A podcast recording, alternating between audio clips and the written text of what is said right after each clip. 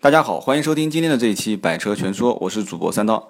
那么前几天呢，我把老方和小蒋的那一期录音呢放了出来啊，没想到大家的反响非常好，说呃老方跟小蒋两个人很专业哈，很多人讲说啊以后这个节目就一定要多请他们过来啊，节目以后就往这个方向发展。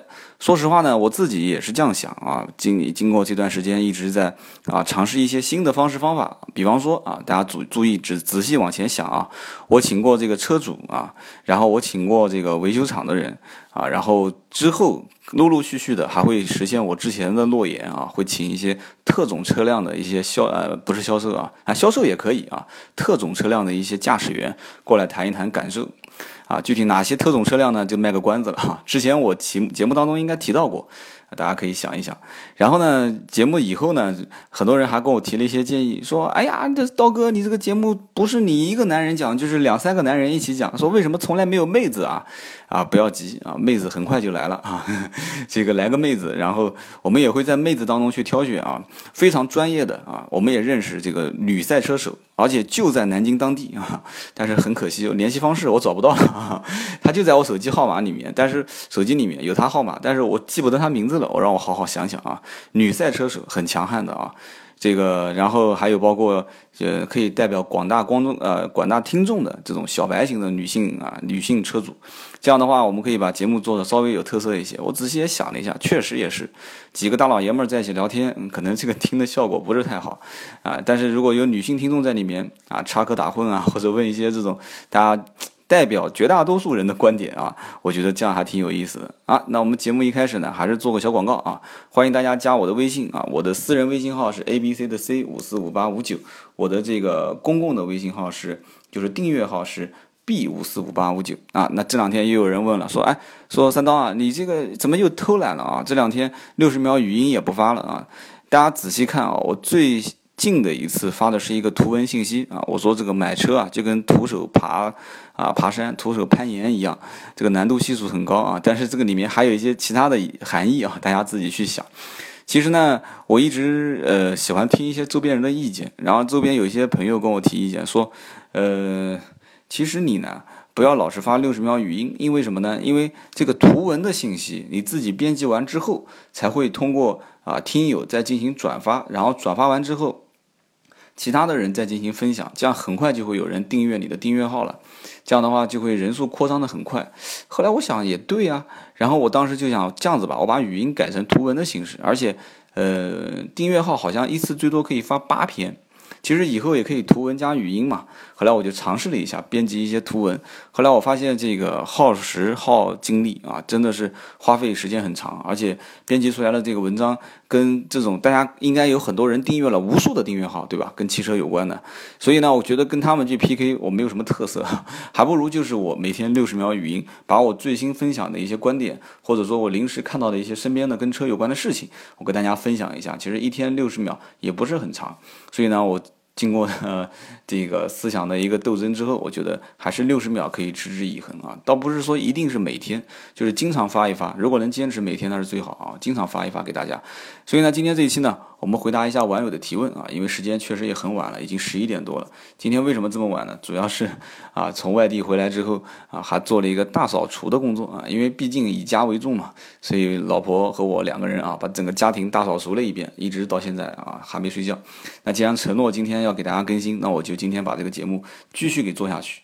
那么我们把就是听众回答留言这个这个环应该算是个环节啊，环节开始之前。呃，最近最火的就是这个垄断的事情啊，就是反垄断的事情。反垄断的事情呢，实际上也不用我说，关心这个新闻的人应该后续已经看到报道了。啊，就是各大媒体开始兵分几路啊，采访采访各个什么二手车市场啊、新车市场啊、啊所谓的主机厂啊、厂家的相关领导啊，然后各路专家啊，就是砖头砖头的砖，专家就开始出来啊，说啊，我的观点是什么，他的观点是什么。其实绝大多数的主流声音就是啊，目前这个政策。不会有任何太大的影响啊！就像很多听友问我的说：“哎，刀哥啊，你觉得这个政策出来之后会不会大降价啊？”就像前两天我在公共平台语音上面发给大家的啊，我说通过我那天晚上，就是那天应该是八月五号吧，出了这个相关的新闻之后，我当天晚上就问了啊相关的 4S 店啊，包括奔驰啊、奥迪呀。然后问了之后呢，最大的影响，我在语音里面也跟大也跟大家分享过了。最大的影响是什么呢？就是有一部分客户啊，知道了这个信息之后，他订了车，交了定金之后就不去提了。为了什么呢？就是为了将来有可能受政策影响，车辆会降价。但是等了一段时间，你看从五号到现在也差不多有五天时间了啊。那么。实际情况是影响并不大啊，所以呢，后来我看到新闻，看到报道，大家其实给的这个意见是一致的。大家仔细想想看，八月五号那一天，我实际上后来也相关跟踪，呃，出了一期节目啊。当时那期节目讲的是这个跟出台那个第一次的文件，就是什么不做专营啊，汽车专营，只做汽车销售的这么一个授权证书啊，就是汽车销售备案的一个。文件当时提到过一句这个事情，其实这个政策将来大家看好啊，信号只要一旦发出来之后，剩下来的就让时间来安排了。哎，这句话讲的很有诗意啊，剩下来让时间来安排是什么呢？就是大家都收到信号了，但是呢，现在我只是放开授权啊，但是并没有说现在的目前的授权。就是我放开授权，但是并没有说把这种特约品牌的经销制度啊，就是以主机厂背书的形式啊，我要把你打断啊，我要把你粉碎，我要把你彻底的给啊，就踩倒，然后重新整合一个新的体制啊。就像大家都在讲说啊，这个高考制度是不是不合理呀？啊，这个教育资源是不是分配不均匀啊？喊了这么多年，实际上还是现行的体制。你说它有千疮百孔啊，就是说它有所有的问题，你自己看看，如果把这个体制推翻之后，有没有什么一个新的体制可以替代它啊？或者说比它现行的这种制度还要好，对吧？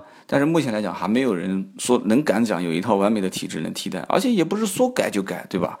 所以这个东西呢，将来还是要看看什么东西呢？第一就是看老百姓跟现有体制之间的这种矛盾体到底可以大到什么程度，对吧？其实就目前来看，从老百姓。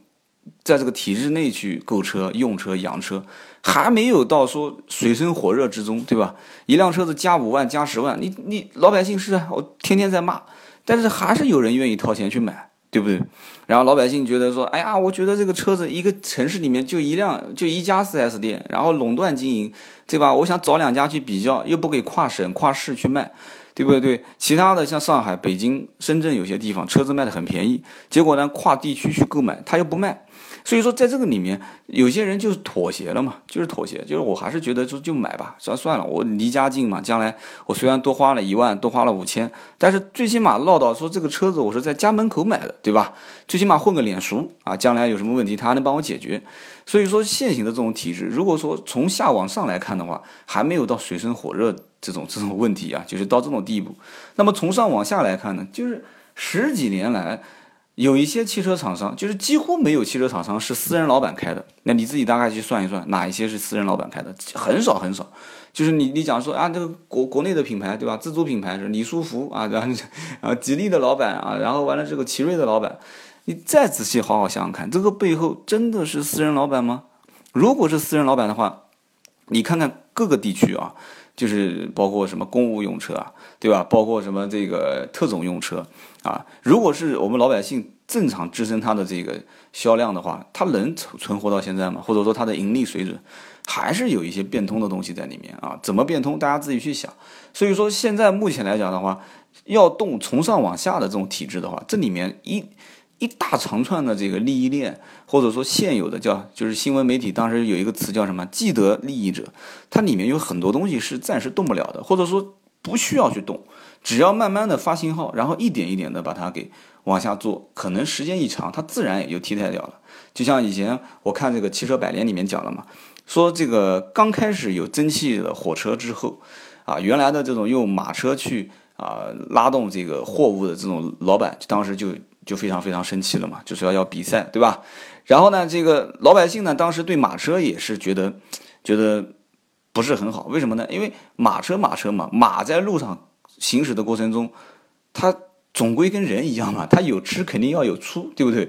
所以满大街都是粪便嘛，而且马本身可能自身就有一些气味，所以马车当时满大街横行的时候，老百姓也会觉得很讨厌啊，就是满大街全是这种。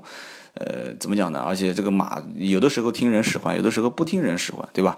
啊，当然了，汽车也是一样啊，有的有的时候正常驾驶，有的时候就非正常驾驶。但是这个东西呢，当时也没有人想到怎么去替代它。但是你看，几十年甚至上百年之后，路上就已经没有马车了。它汽车自然就替代掉了，其实一样的一个体制。现在来看的话，可能有些问题，但是目前还有人能接受它。而且从上往下来讲的话，它也是一个利益的过程，利益的转化的过程，对不对？而且当时这种蒸汽机的，其实就是就是发明蒸汽火车的这个运行，很多人也觉得不敢去啊。就一说，去有的人就讲说，一个人钻在那个肚子里面，一个大家伙叫铁老虎嘛，就是这个大家伙里面会不会被它吃掉？对吧？这是什么怪物啊？就没人就人家觉得就很恐怖。就像当年我看这个杜月笙传，当时也是，杜月笙传当时有一个片段就是这么讲的嘛。杜月笙当时是在上海滩偷人帽子，对吧？偷人帽子，摘人家帽子去偷，然后完了之后，当时在上海滩正好是这个有轨电车呃运行的第一天啊。当时这个黄金荣，然后和这个。呃，租界的一些大佬啊，当时在这个有轨电车上面啊，去进行啊第一次的试运行啊。为什么要请这些人过来试运行呢？其实当时就是为了让老百姓知道这个东西是可以做的啊。老百姓一听有轨电车，这个“有轨”两个字就很搞笑，有轨啊，有轨，好恐怖啊！当然有人，而且以前不讲嘛，说这个拍照片是把人的灵魂给拍走了啊。老很多老年人就不愿意拍照片，所以这个有轨电车，电车说这个电车会不会漏电啊？安不安全啊？对吧？当时老百姓就坐在车子上面就怕，所以当时就有名人就上了这个车啊，杜月笙啊，还有法租界啊，什么英租界，搞不懂什么租界的这些大佬，当时就坐到这个车子上面，就告诉大家没事的啊，我们都做了，没问题的。好，那么反过来讲，就是由上往下的这些利益利益的一些集团，它之前实际上已经形成了一个完整的一个系统。那么这个东西要想变。啊，就是新闻媒体里面可能讲的比较笼统一些啊，就是说这个特约经销制度目前来讲还没有任何政策去制约它或者让它去改变。其实我知道最大最大的一个问题点就是大家就在想的，说这个东西现在已经有信号了，那我比方说我不急啊，我今年买车也行，我明年买车也行，我是不是可以等一等啊？好，如果是这样一类人群的话，我觉得啊，你既然明年买车也行，今年买车也行，你就干脆你就等。你别管这个政策出还是不出，现在这个信号既然放出来了，我觉得在这一两年当中，确实会存在很多变数，确实会存在很多变数。这些东西你让任何人，你再专家的人让他出来讲，其实我讲个好玩的话啊，就是真正已经看到未来的政策能出台的人，他是绝对一个字都不会讲的，而。所谓的专家就是从现有的现行的这种状态和情况来分析的啊，我觉得其实大家分析的结果都差不多，就不用再去问了。那如果说有人讲说，那刀哥我等不了啊，我比方说我十月份就要结婚了啊，我我我想问问到底什么时候可以买？那你就不要犹豫了啊，七八九三个月这几个月是淡季，我不是讲了吗？天气越热，销量越淡，而且这个 4S 店啊啊，包括车行的这个活动越多，这个是。这个时候，你可以大概跟踪一下这个汽车的降价的行情啊，然后把这个车型一定要选对啊，基本上就没什么太大问题了。所以说，现行的这个制度就是八月一号出了一个文件，八月五号就是出现反垄反垄断之后，会不会再出什么新的政策和文件？我还没到这种程度啊，说能掐指一算就把它算出来。但是就目前来看的话，这个信号是一个好的信号，最起码对老百姓来讲肯定是个好的信号。但是对于这个主机厂，或者说是中国，就讲的再大一点，就是中国今后汽车的这个自主产业，或者说是今今后的汽车的授权经销制度，会有没有什么大的变化？说实话，就目前政策上来看，还没有太大的能能让人觉得说会啊，就是就是地震性的这种啊，整合性的啊，或者说是啊，就是就是完全打散了、推推翻了、重新组合的这种形式，还没看到。但是慢慢来，不用着急啊，因为不用怕，我们还有一样东西呢，对吧？叫什么叫互联网？互联网已经在开始啊，陆陆续续的有啊各路人马在开始操作一些一些啊很大的一些事件啊，所以说大家也可以拭目以待啊，包括我在内啊，也是作为一个这种啊屌丝的评论人，也在看啊，也在去听啊，然后有什么新的新闻呢，也跟大家去分享。那么这个事情呢，以后有什么具体的啊新的一些想法，我们再跟大家去分享。今天晚上呢，确实也挺晚了，我们再回答几个这个听众的朋友的一些。啊，留言啊，我觉得挺有意思的啊。这个叫撒旦的朋友呢说，哎，刀哥能不能用一期节目来聊聊宝宝马的五二五啊？你把这个型号都已经具体的都说出来了啊。他说最好聊聊整个五系啊，包括华晨的和进口的就好。那这个很明显呢，这个叫撒旦的朋友肯定是想买一辆宝马啊。宝马五系呢，我当时之前有几期节目应该聊过啊，当时奥迪 A 六我也聊过啊，奔驰的 E 和宝马的五，当时两两期可能，呃想聊，但是呢过了一段时间就忘掉了。其实宝马五系可以买啊，在这三款车当中啊，就是包括奔驰啊、宝马啊、奥迪啊，一直是市场占有量极大的三款车型啊，或者换句话讲，就是在三十万到五十万这个区间，基本上。准备购车的人群，第一个想到的就是 BBA 嘛，BBA 无非就是几款路上见的最多的、最经典的车型嘛，A 六、五系跟奔驰 E，所以这款车呢，你选择五二五应该问题不大。但是有一个问题要跟你讲的就是，你要考虑到到底平时是市区多还是长途多啊？如果市区多一些的话，我觉得呢可以买排量偏小一些的，因为它现在多数都是二点零 T 嘛，对吧？高功率跟低功率，我觉得低功率就够用了。如果是你要是长途跑的比较多一些的，就是平时使用率比较高，而且经常在一些这种两三百公里啊，甚至更多的一些啊单单次行程的话，就是一个单程就很多。那这样的话，你尽量还是买排量大一些，或者是啊功率更高一些的这种车型。这样的话，你这样子开起来，第一个平稳一些，第二个呢就是内部噪音更小一些，第三个呢其实油耗也差不多啊，没什么太大差别啊。这是叫撒旦的朋友。然后这个呢是叫郭医师的朋友啊，郭医师的朋友是这么讲的，他说他这个问题呢实际上也挺有代表性的。他说刀哥啊，我是在北京新买的不到一个星期的高尔夫啊，那我估计可能是高尔夫七代。他说我姐夫呢是跟别人合伙做改装大众车生意的啊，那就很专业了，叫改装大众车。他说呃可以把车开到武汉，让他们研究一下最新的 MQB 平台啊，确实很专业啊。然后他说，他哥呢，啊，不是他哥，他姐夫呢，想试着加装一些高配车的功能，啊，就是把你的低配改成高配，是吧？他说，呃，我这是新车，我很担心他们一弄会不会就不保了，就是没有质保了嘛。然后呢，会不会改出一些隐患？啊，虽然他跟我说他们很专业，但是呢，我不放心。但是又是亲人啊，又不是很好回绝。他说我非常苦恼啊。他然后又问了一个问题，说刀哥，我新车刚开了一个星期，我一个月以后呢，想开一趟一千公里的，呃，一千公里左右的一个高速。听说新车跑高速三千公里磨合期之后才能开，是不是这样子啊？如果是这样的话，那么就几百公里直接跑高速的话，对车子是不是有不好的影响啊？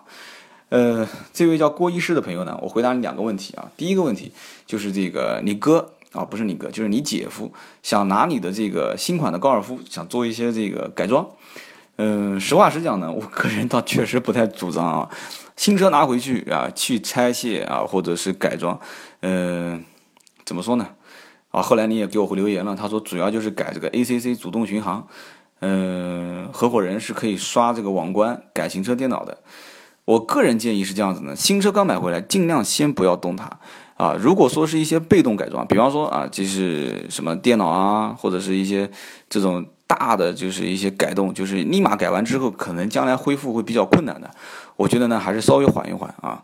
你要是如果说改个真皮座椅啊，这种应该问题不大。ACC 主动巡航这个。嗯，也是要动里面的线路。我说实话，也不建议去动它，因为这个时候呢，怎么讲，就是他哪怕再专业啊，他毕竟他现在是，我看你前面的留言是拿过来研究一下 MQB 平台啊，看看能不能加装一些高配车的功能。所以呢，我 虽然是你的亲戚呢，但是我觉得，而且你从你的这种给我留言的感觉当中来说，你可能是不太愿意去动它，你还是觉得这个车子，我就现在目前这个配置就够用了。那我觉得你你这个剩下来就是感情的问题了，你还是要跟他说说，呃，能不改尽量还是不要改吧，因为这个里面改装只要是动线路，特别是你后面留言那一句话啊，如果要是他可以去做一些行车电脑的更改，这些刷数据的东西呢，我是强烈不建议啊，我真的是强烈不建议。好，然后我们看一下这个叫 R M 什么 Demo 啊，D E M O N 的。他说：“呃，刀哥你好，小弟是这个上班族，买辆车，预计二十万裸车。哇，现在上班族都能，都是在二十万、三十万上下啊。这个刀哥都是汗颜啊，小刀、小刀、小刀，感觉很汗颜。他说我平时上下班开啊，有时候会堵车，从家到上班的地方大约十公里，希望推荐一辆车啊。然后我说我推荐你帕萨特，可能又要有人笑我了，说你不是推荐德系就是推荐美系，那怎么办呢？对吧？茫茫车海，我当时也说了。”其实大家给我一些留言的时候呢，可以说说自己喜欢的一些车型，然后说出大概的一些理由，然后我大概给大家分析一下，就像朋友一样，我们之间探讨一下。其实像这样子留言，就是大家刀哥啊，我上下班十公里也算非常不错了，给我透露了一些信息。但是呢，说我预计二十万啊，但是也没跟我说喜欢什么车。后来我推了个帕萨特，我感觉嗯，这个 demo 的哥们儿还是挺喜欢的。他说我是辽宁大连人，我能买到一点八吗？啊，我不知道你什么意思，就是你能不能买到一点八 T 是吧？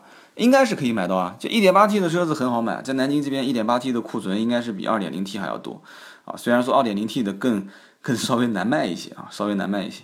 嗯，怎么说呢？这个看个人，这个完全是看个人。因为很多人呢，说实话对这个一点八 T 是比较感冒，因为售价啊，呃，这个区间可能是从十几万慢慢看，然后一路看到帕萨特啊，觉得这个还是不错的。好，我们继续往下看啊，这个叫爱我和天的人啊，哥们儿说。四轮定位这一期请来的人很专业，你的节目这样办下去会更好的，谢谢谢谢。很多人都说啊，这期节目做的很专业很好，可能大家还是有觉得怎么讲呢？就是说铁粉当中有一大部分还是偏技术的，就是说对车子是真心喜欢，想看一些这种就是技术方面的事情。所以说，嗯，好，没问题的，我今后会经常请一些他们过来。然后这个哥们儿叫孙超啊，孙超是做医疗食品的，是吧？他说这个。啊，稍微等一下啊，好像也是反垄断的事情啊。他说：“刀哥啊，最近这一期呢比较火啊，近期比较火的话题就是中国的汽车反垄断。他说这个对中国豪车的影响大吗？真的会出现大幅度的降价吗？你怎么看待现在的情况？啊，是降了。这个路虎和捷豹最近一段时间不是出了新闻啊，主动降价嘛？但是你注意看啊，它降价的这个车型是最顶配的、最难卖的一些车。”啊，它最销就是比方路虎揽胜运动版，它绝对不会降价啊。所以说这个呢，怎么讲呢？豪车降价的影响，其实说实话，对这个文件对它的影响，就这个文件对它影响，实际上并不是很大。但是我前面不是已经开头的时候说过了嘛，只是一个信号啊，不用担心，将来慢慢的会有一些政策来来制约它啊。但是更关键的就是我们老百姓怎么去用我们的实际行为来啊抵制加价，我带头喊啊，抵制加价。完了之后呢，这里面很多车还是要通过大家自己亲身的体验啊，去试驾去开，你会发现实际上很多车你不需要挤破脑袋去买嘛，对吧？可替代的车型很多的，就是根据你自身的一些情况，比方说我上下班代步啊，我做生意啊，我跑长途啊，我跑市区啊，啊，我偶尔开啊，我就想买一辆自己喜欢的，我要买一辆我自己有感觉的。其实这种感觉的东西，你可以找很多东西来替代嘛。当然了，这个东西也有的时候不好替代。反正我想告诉你的就是，大幅度的降价潮暂时是不会有的啊。目前来讲就是这样一个情况。我们再看啊，后面很多人都在问这个上一次这个老方跟小蒋，他说那期节目呢我听得很过瘾啊。这个听众叫三天，他说呢没有必要就是难着不让专业的话题深入下去啊。专业的和日常的其实大家各取所需啊，各取所需，以后做精细一些这个栏目的分类就可以了啊。的确有很多朋友也在讲说。啊，三刀啊，你可以把节目分类一下，比方说这一期是邀请这个啊非常专业的人来，然后每一个月定期啊星期几星期几或者是几号，然后定期这一天啊，我们邀请一些听友，就是或者说车主啊过来，然后定期哪几天就是三刀你呃脱口秀的形式来来来讲，啊。看来我的人生都被你们规划好了。这个呢，其实说实话啊，节目本身宗旨定的就是粗制滥造、胡说八道啊，就是观点只要有啊，观点只要是你自己的，你自己有你自己的思考的体系。我觉得呢，我的我的这个任务就是啊，这个胡说八道、粗制滥造啊，说一些啊比较通俗易懂的话，然后呢，我把一些专业的东西啊推给我的身边的朋友来，我让大家来呃共同来壮大这个怎么讲呢？叫百车全说吧，或者说共同来丰富，哎，不能讲壮大。共同来丰富这里面的各个细节，呃，只能说呢，定期的难度比较大啊，但是呢，就是不定时的，比方说人家过来跟我喝喝茶、聊聊天啊，我 我来让兄弟们坐下来一起把话筒开开来录一期，这样的话应该是问题不大。然后呢，你看这个哥们儿就留的留言留的更多了，他也是听了那一期节目，他叫果坚啊，坚果坚果反过来，哎，为什么叫果坚呢？他说刀哥刚刚听了最新一期啊，非常喜欢。这个老方和 老方竟然用了小方的方啊，老方跟老蒋啊，小蒋小蒋，他说谈的这些呢都很有养分，就是干货嘛啊，很多人谈话也啊多人谈话也就更加的从容和流畅了。很希望今后能够请到更多的这样的朋友，多谈一些汽车维修保养、驾驶中的一些专业知识和误区。你说总是怕节目太专业了，其实不然啊。之前你是以谈车为主啊来进行切入，讲了很多发生在你身边与车相关的一些趣闻。他说这个思路呢很不错，听起来很有意思。但是时间长了之后呢，会觉得有点单一啊，养分不足啊，哥们儿，我我这个已经算是干货了啊，一分钟广告都不插入的啊。但是你说的我还是很赞同，养分不足。他说不要怕听众听不懂或者是没兴趣。我不知道你的听众年龄层多大啊？我是八三年的，我很喜欢车，但谈不上懂车啊，连火花塞在哪里我都不知道啊！不会吧？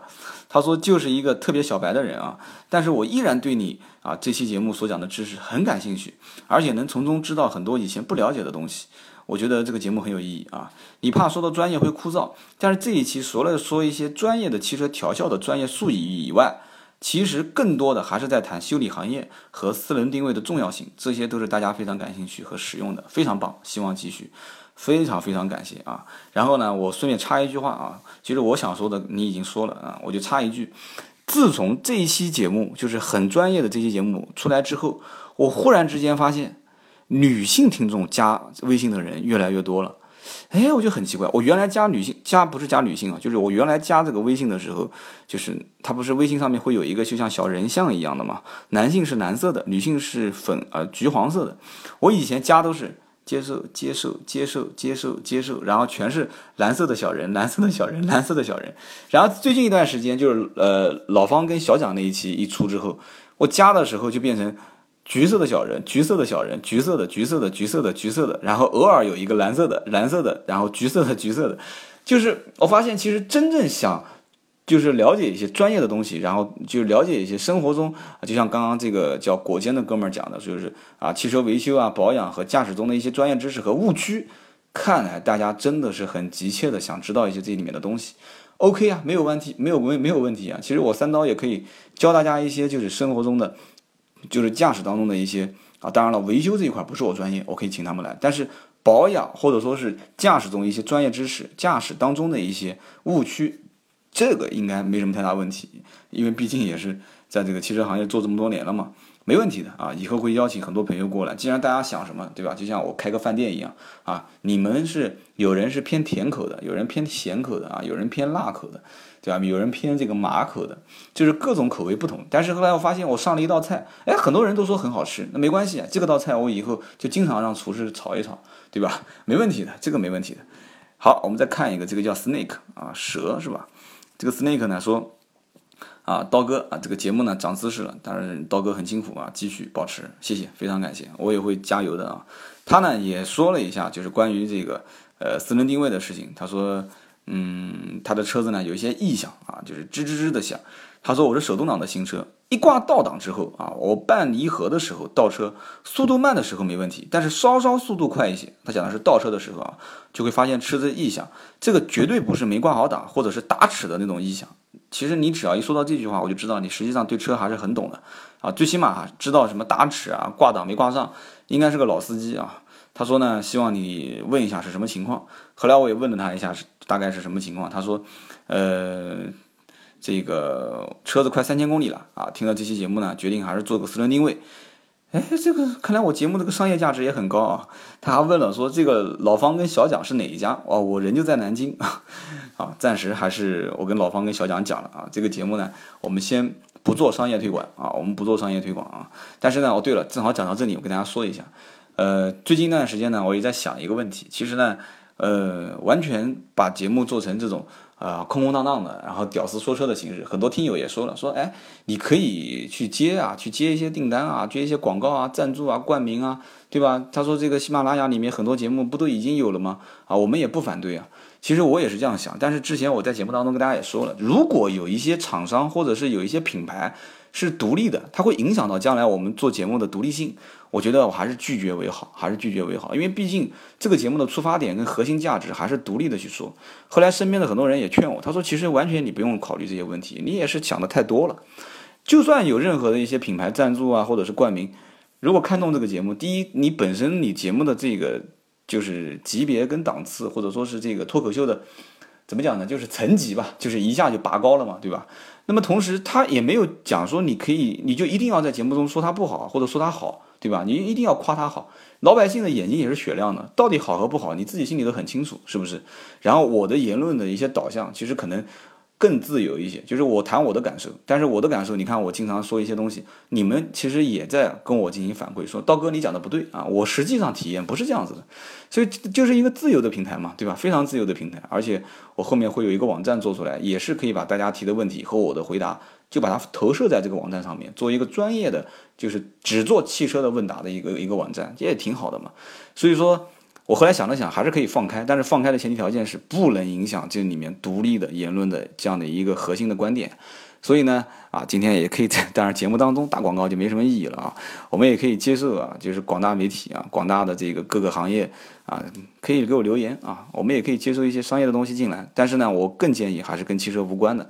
所以前段时间我跑了一个跟汽车有一点关系，但是我觉得跟我们完完全全是在做同一样事情的。就是南京的一个做啊汽车文化推广的啊一个做赛道的一个组织啊，也是我非常好的一些朋友在做的这么一件事情。我觉得就是我们可以做合作嘛，因为他是做汽车文化推广的，他没有实质性的产品，对吧？他既然没有实质性的产品，他做汽车文化推广，正好我们也是做汽车文化推广，我们就可以联合起来嘛。我觉得挺好的，这也是可能以后发展的一个方向，挺好。然后这里呢是一个叫 P I D E R 啊，Peter 是吧？Peter 说上一期不错。很接地气，呃，上一期节目很接地气。如果是这样讲的话，那我就非常非常开心了。那以后我也知道往哪个方向走了。然后这个哥们呢是叫快到坑里来啊，快到坑里来，挺好的啊。上一次有个有个朋友叫做啊，怎么叫呃什么坐怀我就乱啊啊，这个名字也特别有意思啊。他说叫快到坑里来，他说我想问一下，就是外省车辆在南京被曝光。呃，会被曝光环保吗？啊，这个妥妥的告诉你会啊。完了之后他就说了，我有一辆深圳牌的这个吉普的切诺基，他说我在南京开啊，然后完了之后这个油耗非常大，两点五排量的北京的吉普切诺基，呃，二五零零啊，油耗特别大，在南京市区开一公里两块多。如果按一公里两块多来算的话，我当时问了一下，是不是你这个算法有问题？他说我一千块钱的油跑四百五十公里就亮黄灯。如果按这样算，真的是两块多一公里。如果是两块多一公里的话啊，他说的是零四年的车，那那那那可以可以，克莱斯勒的发动机啊，零四年的车十年，两块多一公里的话，真的是要好好去检查一下了。实在不行的话，这个车我建议还是把它卖了。确实他自己也讲了，说刀哥我实在烧不起了，我快破产了。没什么好把脉的啊，这个年限啊，就像人的身体一样的，到了老年了，如果你前期也过了很几好几手车，比方这个车不是一手嘛，换过好几手，保养维修记录各方面，呃，如果真的都不是保障的非常好，就是不是自己很爱惜的话，出现这样的油耗也能那也能理解，但是确实偏高，什么概念啊？四百五十公里一千块钱，两块多一公里的话，等于划到将近二十个油出头。是这个概念吗？二十多，二十多个油的话，赶得上什么呢？法拉利、兰博、悍马，基本上能赶得上这些车。所以说呢，尽快把它当掉吧，换一辆新车啊，开始新生活。好的，今天这一期呢，我录了三十二分钟，确实也有有些累啊。